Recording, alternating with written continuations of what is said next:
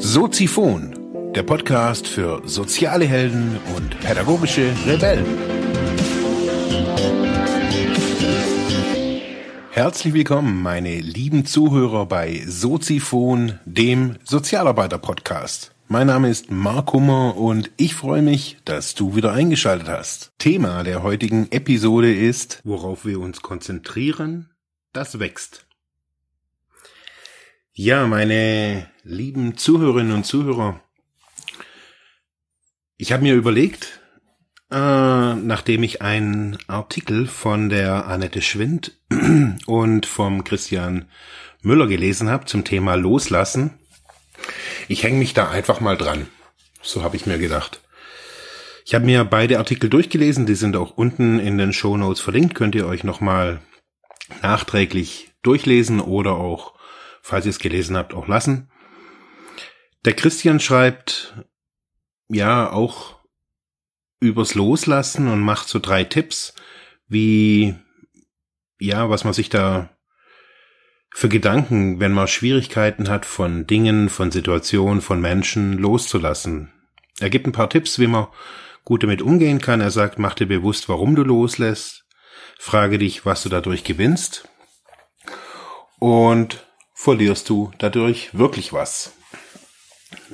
Ich glaube, dass das ganz gute Fragen sind und auch ganz gute Herangehensweisen. Ich habe mir ja so ein paar Notizen gemacht und habe mir überlegt, okay, woran, wie mache ich das eigentlich? Also wie wie lass ich von Dingen, von Menschen, von ja, von altem los? Was wie mache ich das? Und ich habe so für mich so gemerkt, dass ich, dass das Loslassen für mich auch so ein, so ein ganz altes Thema auch schon ist. Hat so ein bisschen so auch mit meiner, mit meiner Biografie auch zu tun, natürlich, wie immer. Und zwar, wenn man, ich habe das ja in, dem, in, in der Episode gestern ja auch so gesagt, dass wir einfach Situationen nicht akzeptieren wollen und dann alles darum tun, einen Ist-Zustand ja nicht haben zu wollen.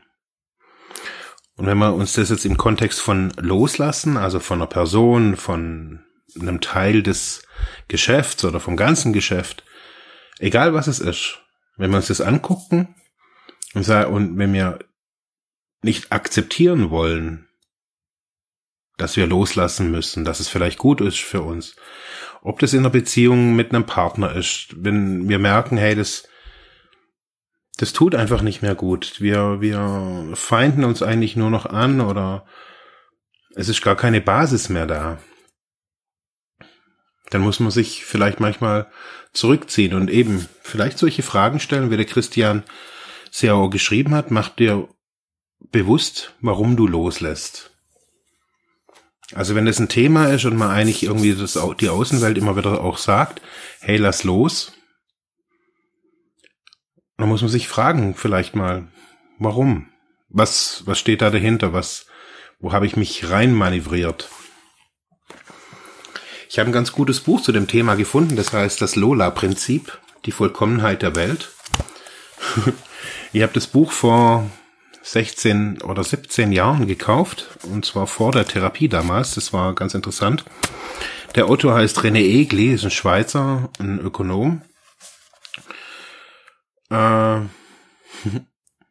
das Buch ist ja vielleicht schon in vielen Dingen überholt, aber was mir, und deswegen ist mir das auch wieder in die Hände gefallen, ich habe so überlegt, woher kenne ich das alles, diese Gedankengänge des Loslassens auch von mir. Und in dem Buch ist so ein, ja, so, eine, so eine, ein ganz kurzes Kapitel zu diesem Thema, worauf wir uns konzentrieren, das wächst. Und ich merke, dass das wirklich so eines meiner Grundprinzipien auch in meiner Arbeit geworden ist. Wenn wir, da steht so, wenn wir uns auf unsere Schwächen konzentrieren, dann wachsen diese. Wenn wir uns auf Krankheit konzentrieren, dann wächst diese. Wenn wir auf, uns auf Konkurrenz konzentrieren, dann wächst diese. Wenn wir uns auf einen Mangel an Geld konzentrieren, dann wächst dieser Mangel. Wenn wir uns auf das Drogenproblem konzentrieren, dann wächst das Drogenproblem. Hm. Klingt erstmal einleuchtend. Dazu kann man nämlich auch sagen, wenn wir uns auf Wohlstand konzentrieren, dann wächst der Wohlstand. Und wenn wir uns auf Gesundheit konzentrieren, dann wächst Gesundheit. Und er fragt dann unten drunter so, worauf konzentrieren Sie sich? Und wenn wir jetzt wieder dieses Thema Loslassen nehmen, muss man sich auch fragen, worauf konzentrieren wir uns da? Wieso fällt uns das so schwer, in manchen Situationen loszulassen? Ich habe das auch am Anfang dieser dieser Podcast dreimal in irgendeiner Episode auch erzählt. Ich hatte ja auch ganz viele Brüche in meinem Leben immer wieder mal, auch so vor ein paar Jahren wieder wo es äh, mit verschiedenen Menschen einfach auch irgendwie geschäftlich teilweise nicht weiterging oder teilweise auch im Hobby nicht weiterging und dann auch immer irgendwie da so eine ein, ein schlimmes Telefonat oder eine, eine, eine, eine schwierige Begegnung irgendwie da war, die das Loslassen dann wie in so einer Explosion, man hat sich gestritten oder man hat sich irgendwie, keine Ahnung, mal eine Grenze gezogen Und da habe ich mich so gefragt, okay, wie, wie, wie, wie mache ich das? Wie, wie lass ich los? Wie schaffe ich das, so dass ich ja zwischen zwischen dem, was uns ja auch gut tut, also zum Beispiel in einer Beziehung, ähm, wann merkt man, dass man loslassen muss? Wann merkt man einem Teil von einem Business, wann man loslassen muss? Und ich finde, wenn man sich so diese Grundsätze darauf, worauf wir uns konzentrieren, das wächst. Und wenn wir uns darauf konzentrieren, loslassen zu müssen, dann kriegt dieser Gedanke und auch diese Situation oder dieses Ding, ich muss loslassen, auch mehr Kraft und mehr Gewicht. Und somit wird es auch schwerer. Wir könnten uns darauf konzentrieren, was, was ist das Resultat, was ist der Sollzustand zum Beispiel. Was wäre, wenn wir loslassen würden? Und was wäre, wenn wir nicht loslassen würden? Das sind die zwei Alternativen, die zwei Alternativen. Einen anderen Weg gibt es ja nicht. Entweder loslassen oder nicht loslassen. Und wenn wir uns darauf konzentrieren, auf einen der beiden Wege und der sich für uns gut anfühlt und diesem Weg Kraft geben, dann wird uns dieser Weg meines Erachtens oder auch meiner Erfahrung äh, nach in die richtige Richtung führen. Ich habe das auch in einem Podcast, glaube ich, gestern gesagt. Ich habe mich so lange auf, bei mir ja auch, auf das Drogenproblem konzentriert. Jahr ein, Jahr aus. 1999, da habe ich mal so festgestellt, dass ich ein Problem habe und ja, 2005 war ich irgendwie immer noch dran und ja, jetzt 2016 ist es immer noch ein Thema in meinem Leben. Aber das wird auch noch 2020 und 2030 auch noch ein, auch noch ein Thema in meinem Leben sein, weil das halt nun mal ein wesentlicher Teil von mir ist, dieses Verhalten, dieses süchtige Verhalten. Ich konsumiere zwar nichts mehr, aber das Verhalten kommt ja auch immer wieder durch und wenn ich weiß, wie ich diese Kraft, die ich da irgendwie nicht akzeptiere, weil ich sie eben nicht haben wollte, unterdrück,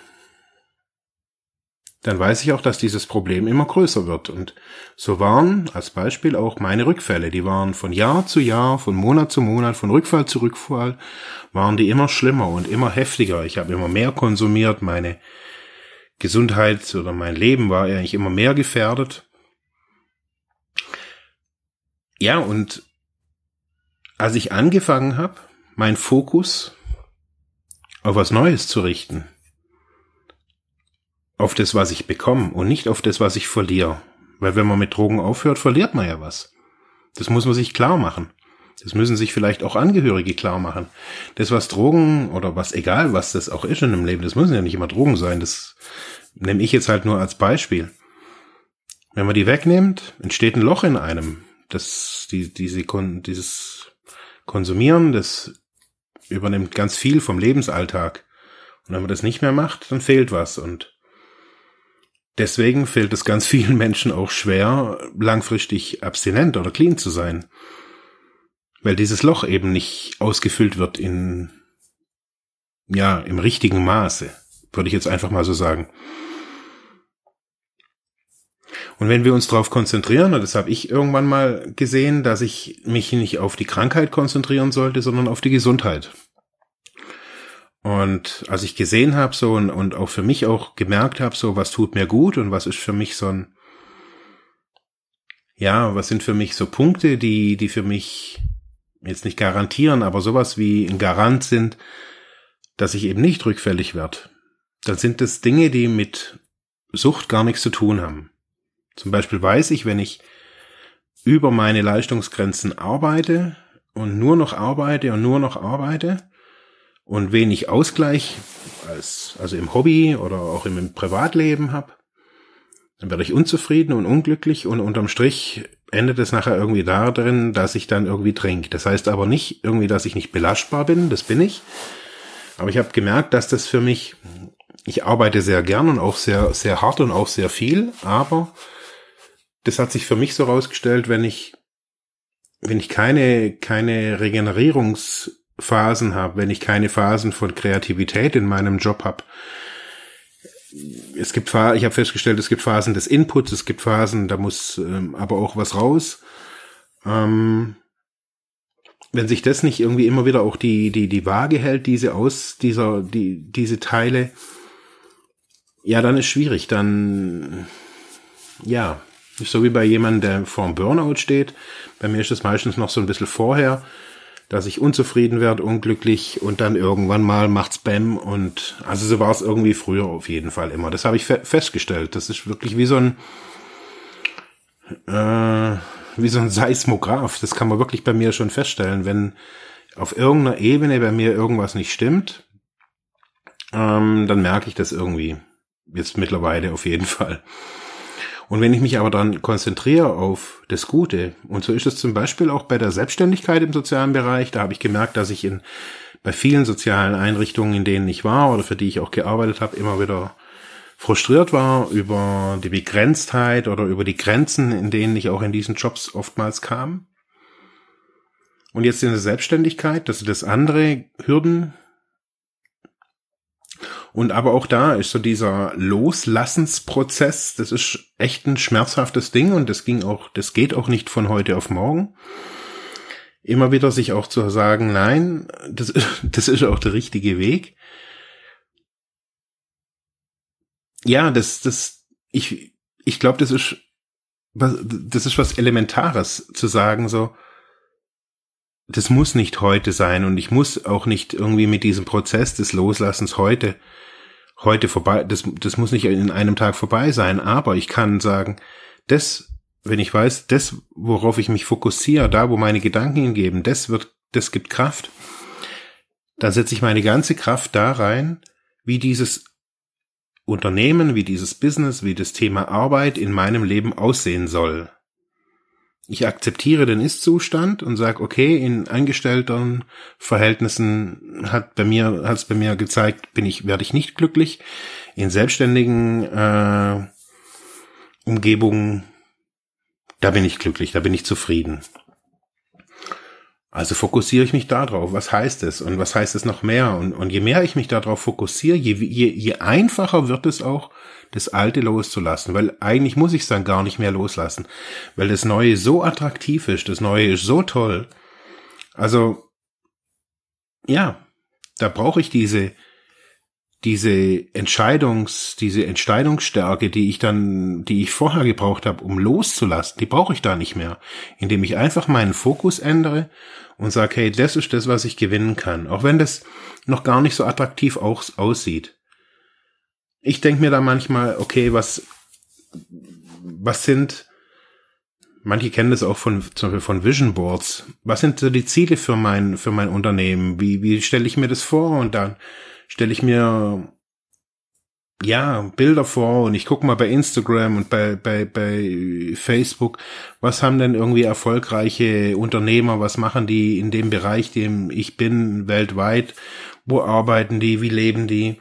Das gucke ich mir mal so ein bisschen an und dann weiß ich so, hey, cool, so will ich leben, so will ich eher nicht leben. Ja, nee, ich bin, will eher so in, Deutschland bleiben, bin nicht so irgendwie der Jetsetter was sind Gehaltsvorstellungen, was möchte ich verdienen. Und erst wenn ich das alles weiß, dann weiß ich, hey cool, da kann ich arbeiten und dann muss ich von diesem Loslassen Gedöns kann ich mich vollkommen verabschieden und kann sagen, hey, ich richte meinen Fokus nicht auf nach hinten, sondern ich richte meinen Fokus nach vorne und sage, was kann ich gewinnen? Weil das, was man gewinnen kann, ist viel geiler, irgendwie darauf hinzuarbeiten, wie an irgendwas Schmerzhaften, was man loslassen muss.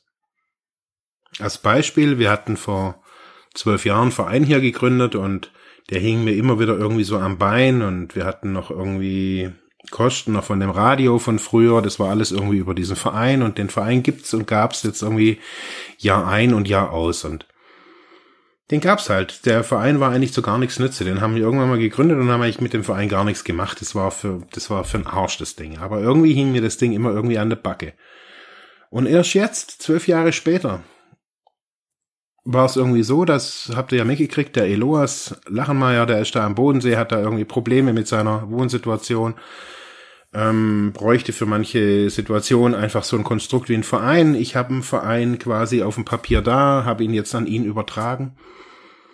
Und somit war so dieser Prozess, der ging vielleicht über jetzt, ja, fünf, sechs Jahre. Dieses, was mache ich mit diesem Verein? Irgendwie hängt ein bisschen was Vertragliches auch noch dran. Und indem ich mich irgendwie nach vorne konzentriert habe und gedacht habe, okay, ich, der, ich kann mich jetzt noch mal irgendwie damit quälen und überlegen, ah, soll ich, ein, soll ich da so, ein, so einen Traum auch von irgendwas aufgeben? Somit habe ich den, das Loslassen als ein Geschenk, als was Neues nach vorne zu gucken, irgendwie im Eloas jetzt übergeben. Er ist jetzt irgendwie der, der Vorstand von diesem Verein. Ich habe mit, damit nichts mehr zu tun. Und es hat alles nur funktioniert, indem ich nach vorne geguckt habe. Und ich glaube, dass es eben auch so ist, so, ja, wenn wir, wenn wir nach, nach innen gehen und, und, und uns überlegen, woran, woran scheitern wir immer wieder bei solchen Los, Loslöseprozessen, ob das jetzt in der Beziehung ist. Die Frage ist immer, wo geht's nach vorne hin? Wo möchte ich hin? Wie soll das aussehen? Und wenn ich meinen Blick von Loslassen nach hinten gucken zu, was kann Neues entstehen, was kann aus diesem alten Ding Neues geboren werden. Also mir macht es viel mehr Spaß. Bei mir geht da eher so die Sonne auf, wenn ich da dran denke. Wie sieht's bei euch aus? Ich würde mich über Kommentare freuen zum Thema Loslassen, zum Thema worauf fokussiere ich mich. Danke fürs Zuhören. Wir hören uns morgen wieder. Ja, das war's für heute mit diesem Thema. Ich hoffe, ich konnte dir weiterhelfen, vielleicht Denkanstöße geben oder sogar ein bisschen inspirieren. Ich würde mich freuen, wenn du Soziphon weiter unterstützt, indem du weiter zuhörst, mich auf iTunes bewertest, Kommentare schreibst oder diese Episode per PayPal oder Flatter finanziell unterstützt. Dankeschön.